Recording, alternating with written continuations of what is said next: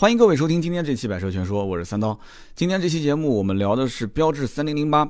那么很多人其实经常会在微信后台啊，包括微博的私信里面都问我这个车怎么样啊，能不能选？那我曾经呢，在这个车刚上市不久的时候呢，也点评过。那么它一共有两个动力，一个是一点六 T，一个是一点八 T。我当时判断是一点六 T 会卖的比较好，因为基本上东风标致品牌的家族里面，一点六 T 完全够用了。除非你是对动力有一些更高的要求啊，你可以多花个一万多块钱选 1.8T。1.8T 跟 1.6T 其实在同等配置上面就是一个动力差别，配置完全一样。那么大多数的人在选择 1.6T 的过程当中呢，肯定是选中配和高配。果不其然啊，实际的这个销售过程当中，1.6T 的这两个版本就是二十万八千七跟二十三万零七百这两个车是卖的最好的，大家可以去了解一下。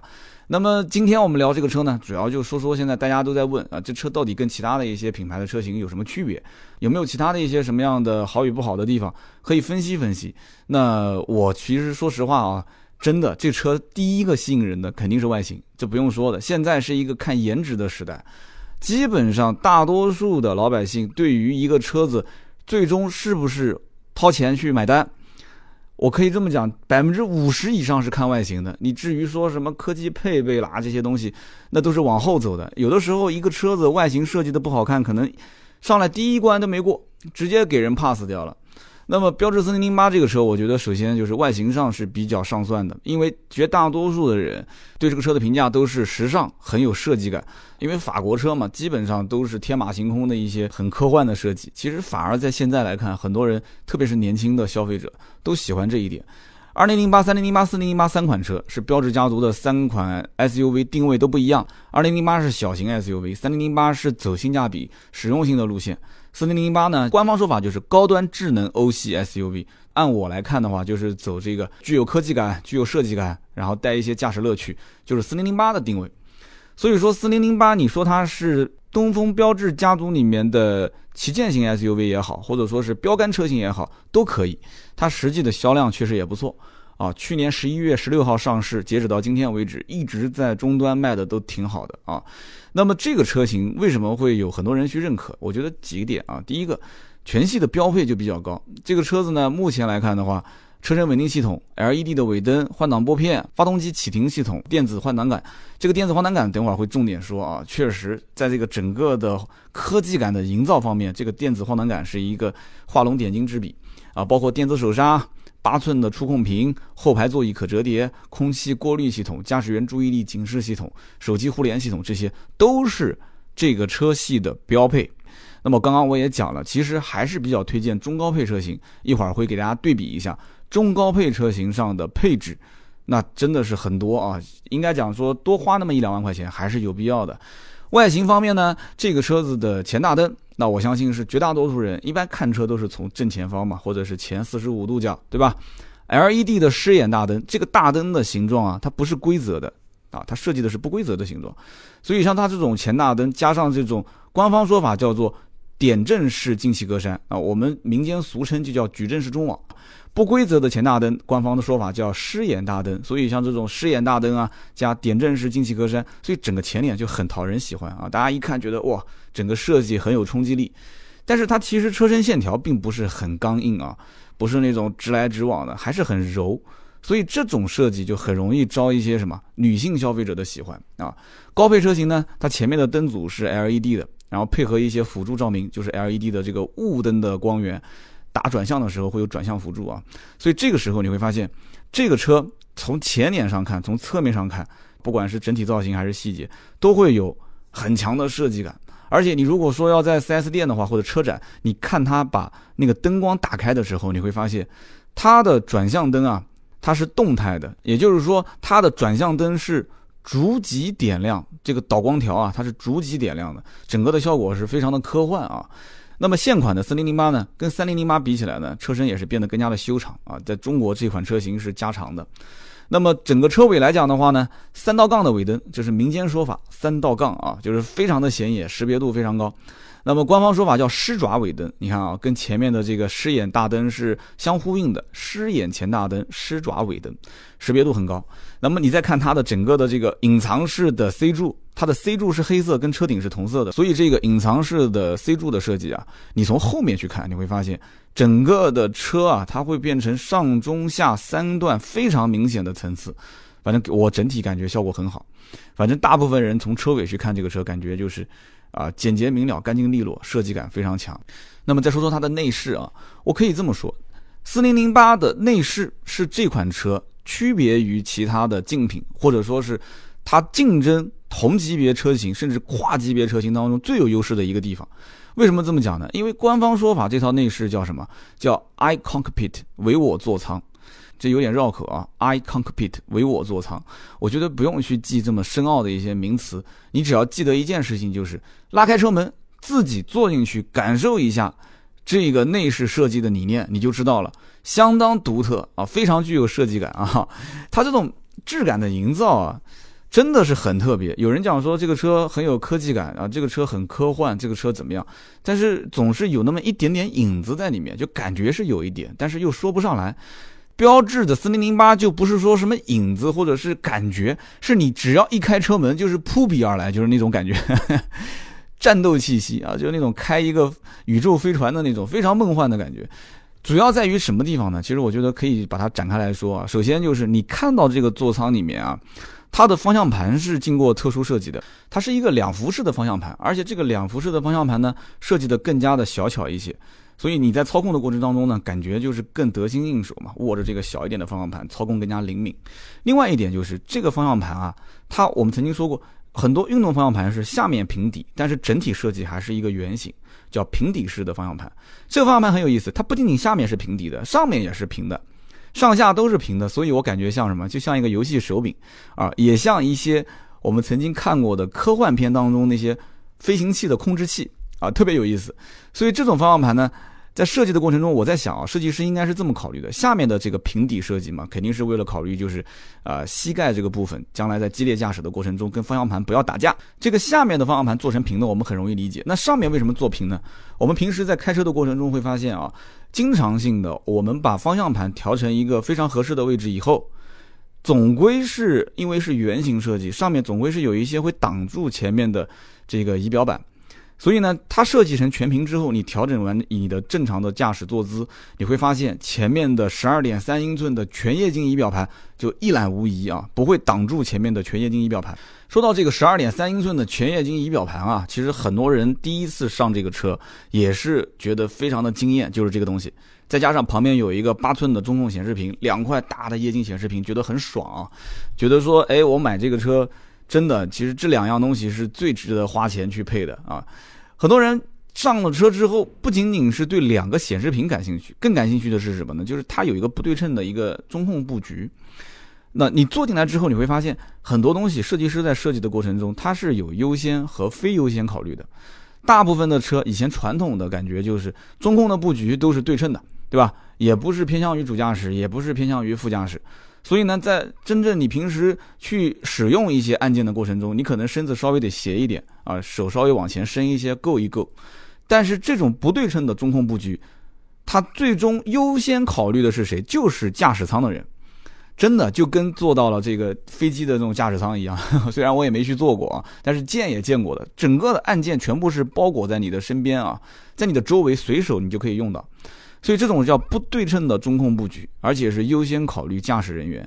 这个时候你会发现上面有很多的一些细节设计，就非常让人眼前一亮了啊！比方说它的这个电子挡杆，我相信绝大多数的人在买这个级别的车型的时候，你要如果打开四零零八的车门，发现它是一个电子挡杆，这应该算是一个惊喜啊！很多人都会觉得说，这个级别很难能买到说带电子挡杆的这个 SUV 车型，而且很多的豪华车它是配备电子挡杆。然后在这个低配车型上，它不配。那么在这个车型上面，如果用电子挡杆去换挡的话，大多数人会觉得说，这肯定是提升了整个车的科技感，而且整个车的内饰一下子就营造的非常有科技感、有未来感。这个挡杆啊，在民间很多人会给它一个外号，叫什么叫“蝎子摆尾式电子挡杆”啊？什么叫“蝎子摆尾式”？这个名词起的很有意思，就是你看那个蝎子，它那个尾巴就是。这样子延伸上来，挂在自己的头顶上，所以是这样的一种设计，很有意思。你去看一下，还是蛮形象的啊。这个电子挡杆啊，是它整个内饰的营造氛围的一个点睛之作啊！我觉得真的是一大亮点。你配合前面我刚刚讲的十二点三英寸的全液晶仪表盘，再加上旁边的八英寸的中控台的这个液晶显示，整个的这一套氛围啊，给人感觉就设计感很强。不仅仅如此，还有就是那一排按键啊，那一排按键像钢琴的按键一样排列上来。你去仔细看它的设计啊，它这一排按键里面其实是两排功能是集中在一起的。设计的非常有意思，而且分不同的颜色。这里面也有一个点睛之笔，就是那个红色的双跳按键，正好是设计在这一排的最右侧，卡在正中间，非常漂亮，点睛之笔。所以整个的细节，我觉得设计就是看细节，细节很用心。那么因此就让很多人愿意去为这个细节去买单。这个整体来讲，就是我们刚刚前面提到的这个叫 iCockpit 唯我座舱啊，大家不用记这么比较拗口的一个概念，你只要记住了刚刚我说的这些东西，都是设计师所想表达的，让整个的座舱充满着浓浓的科技氛围，然后让你会觉得设计感很强，很有质感。就是这么个意思。那么在动力方面，这个车呢，我刚刚前面提到的 1.6T 和 1.8T 两款动力，前者呢最大功率是167匹马力，峰值扭矩是245牛米，而后者呢就是 1.8T 呢是204马力，扭矩呢是280牛米。我前面说了，正常情况下 1.6T 足足够用了。那么 1.8T 比 1.6T 多出了多少呢？37匹马力，基本上就相当于是多了百分之二十。这个百分之二十用在什么地方呢？我觉得啊。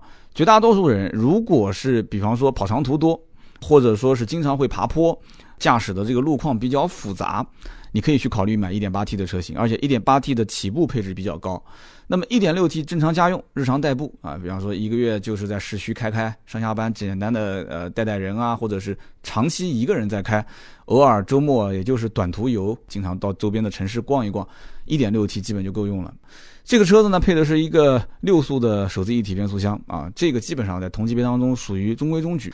而在实际使用当中呢，大多数人也是反映这个变速箱呢换挡比较平顺，而且整个驾驶起来给出的这个油耗数据也是基本同级别当中的一个平均值，八到九，九到十之间。我相信其实这个油耗表现，大多数的人还是比较满意的啊。那么在这个排挡杆的旁边呢，它有一个圆形的旋钮，这个圆形旋钮上面显示的几个图案，我估计大多数人一看就能看得懂啊。上面是什么？公路、雪地。泥地、沙地，还有 ESP 关闭这几个模式，你可以进行切换啊，五个模式可以切换。官方的说法，这个叫做增强型 Grip Control 智能多路况适应系统。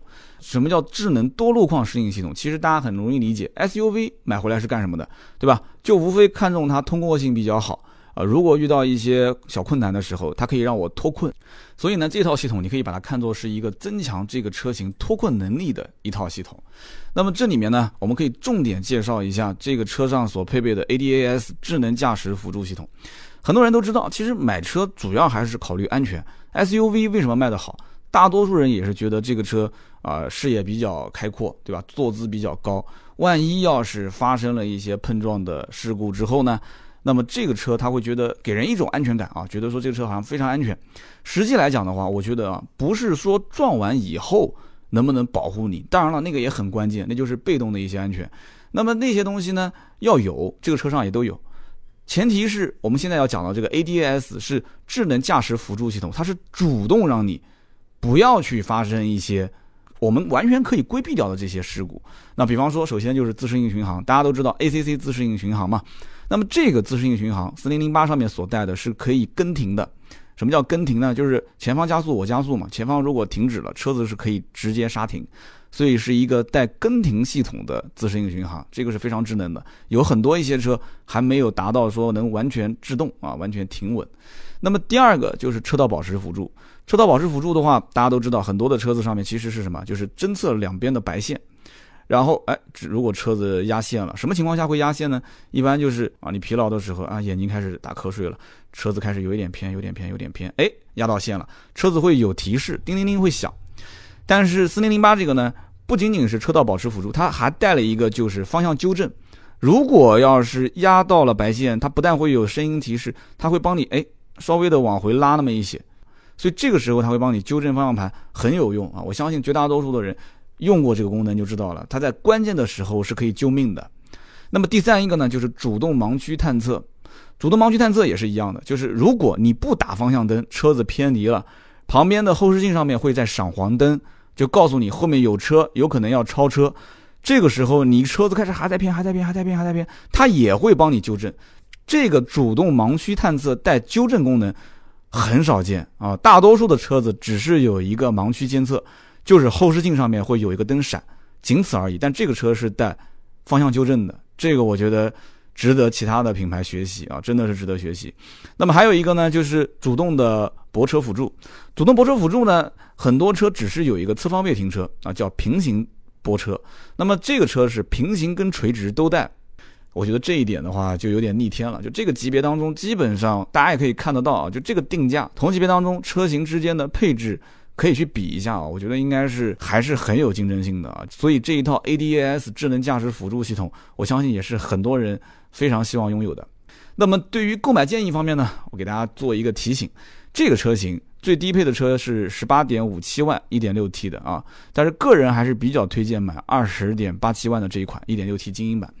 这也是目前实际终端销售当中卖的比较好的，畅销的原因主要有几点。第一个呢，本身 1.6T 日常家用肯定是够了嘛。第二个，就是这个车虽然比低配的18.57万贵了2.3万，感觉哎呦，好像跳了一个档，跳了不少钱啊。但是你要知道，这个2.3万换来的东西，我觉得是非常有价值的。2.3万换了什么东西呢？18寸大轮毂，无钥匙进入，无钥匙启动，全景天窗。车顶行李架，这是外形上一眼就能分辨的。然后真皮方向盘，全液晶仪表，我刚刚前面提到的就是这个座舱全液晶仪表，二十点八七万上面是会有的。然后皮和织物混搭的座椅，主驾驶的电动调节、自动头灯、后视镜加热折叠、感应雨刷以及双区恒温空调。你要想这里面很多东西你是改不了的，啊，很多人有人说我买回去之后自己改。首先，你那个全液晶仪表你肯定改不了；其次，这个双区恒温空调你肯定也改不了嘛，对不对？全景天窗就更不用说了，这肯定是改不了的。所以基本上大多数人会选择二十点八七万这一款，虽然贵了两万三，但是这个价格其实结合终端优惠，你会发现在同级别当中竞争力还是非常不错的啊！无论是从动力上，还是配置上，还是造型，还是内饰，真的四零零八是一个我觉得可以月销能在一万辆上下的车啊！这一点我是觉得。标志的品牌方应该要有信心啊，再加大一下它的这个宣传力度嘛。其次呢，就是推荐二十三万零七百的 1.6T 豪华版，1.6T 的豪华版跟这个版本，就是刚刚说的二十点八七万，也是差了两万多块钱啊，差了两万二。那么这个两万二差到什么地方去了呢？其实你从配置上看也是非常明显的啊，非常非常的明显。前雷达、倒车影像、真皮座椅、腰部支撑。副驾驶电动调节，前排电加热，陡坡缓降，陡坡缓降那个按键正好就在那个挡杆的旁边，就很明显有还是没有，一眼就能看到。然后 GPS 导航，氛围灯，氛围灯也是这一个车型当中，大多数的老百姓买回去之后都会说啊，这个车氛围灯很赞啊。氛围灯是要到二十三万零七百的豪华版上有，再加上内后视镜防眩目，这个功能也是很实用的，对不对？大家都知道，经常会有一些不守规矩的从后方打远光灯过来。你是让也不是，不让也不是，那怎么办呢？内后视镜防眩目自动把后面的远光灯过滤掉，然后变得灯光更加的柔和，不会反刺到你的眼睛里面，这是非常实用的功能。剩下来呢，就是有两个功能，之前我说过的，一个呢就是车道保持系统，一个呢就是盲区探测。这两个功能，我相信绝大多数经常跑长途的人一定是非常喜欢的。所以二十三万零七百多的两万三，我觉得也是比较值的。啊，也是比较值，所以这就是为什么 1.6T 的这两个配置，中配和高配卖的非常好的原因。老百姓都很清楚嘛，就是他会一笔一笔去算账啊，算一下到底哪个更划算，这两个是最划算的。那么再看 1.8T，1.8T 你只要这么想就可以了。1.8T 的两个版本，一个是精英版，一个是豪华版，这两个版本和 1.6T 的精英版和豪华版一模一样，配置是一模一样，就差了一个动力。那有人说差了动力差多少钱呢？精英版差了一万五，然后这个豪华版差了一万三，一万五一万三换一个提升了百分之二十的动力，划不划算？我还是前面那句话啊，这个划不划算呢？看个人啊。如果你对动力上很敏感，就你如果试了一点六 T，觉得这个动力呢还是不是很满意，就觉得自己就是需要更强的动力的这一款车。那毋庸置疑，因为配置你已经看好了，你就直接加个一万三或者一万五上这个精英版的一点八 T 或者是豪华版 1.8T。你要觉得 1.6T 够用，你就直接买 1.6T 也没有毛病嘛，对吧？1.6T 是卖的最好的。那么这个豪华 GT 版呢，我个人觉得呢，就是属于真的是预算非常充足。然后呢，你也是对四零零八这个车基本上就没其他的可比了，我就是爱上这个车了，外形、内饰各方面都没问题。那你要是买到 GT 版本，不用说了，首先你尾标就跟别人不一样，你有个 GT 的标啊，这个很赞啊，就像有些小钢炮啊上面写的这个标志一样。其次就是十九的轮毂啊，又有一个更大的轮毂，这车其实换个轮毂真的颜值增高非常非常多啊。很多人买普通版本也想换十九轮毂，然后呢，电动尾门就是我们俗称的电动后备箱，而且带感应的啊。然后座椅记忆，再加上喇叭数量也不一样了啊。LED 大灯，这个我相信是很多人就是选择 GT 的，这个不能说是唯一，但是至少是愿意投票给他的一个理由。这个 LED 前大灯是非常的赞啊，近远光全是 LED，自适应的远近光灯加上转向辅助灯，然后后视镜有记忆功能，后排有侧面的隐私玻璃啊，这很明显一眼就能看得到。然后就是我刚刚说的那一套 ADAS 智能驾驶辅助系统，所有的功能都会在这个 GT 的版本上面有。所以今天这期节目我们给大家讲的这个标致4008，可以说从里到外整个的介绍了一遍，大家对于这个车的定价、市场定位、它的一些配置上的亮点。包括这个车现在大多数的老百姓所选购的一些配置，以及愿意为它买单的一些想法，跟大家进行了一个交流。我相信，如果你的预算是在二十到二十五万这个区间，大部分的人其实对于这个车的要求还是要看上去时尚一些啊，时尚又不能不实用，也得要实用一些。然后呢，也看上去更豪华、更有质感、更有科技感。四零零八这个车其实踩的这些点都挺准的。不管是从外形上，还是内饰上，还是配置方面，都踩中了现在中国人对于买 SUV 的这个车型的很多的一些心理上。所期望得到的东西，我个人判断，这个车其实月销过一万应该是有可能的，厂商还是要再自信一些。那么对于消费者来讲呢，大家也可以就近去经销商了解一下这个车的相关的优惠力度啊，包括它的金融贷款情况啊，包括置换和保养等相关有没有一些优惠的信息。我觉得这个车真的是要去试啊，要去试，要去看，要去摸，你才会觉得它到底是不是自己心中那一款心仪的车辆。那么本期节目呢，也感谢东风标致官方给我们提供了非常多的详尽的素材。那么好，今天这期节目就到这里，更多的原创内容请搜索微信微博“百车全说”，我们下一期接着聊，拜拜。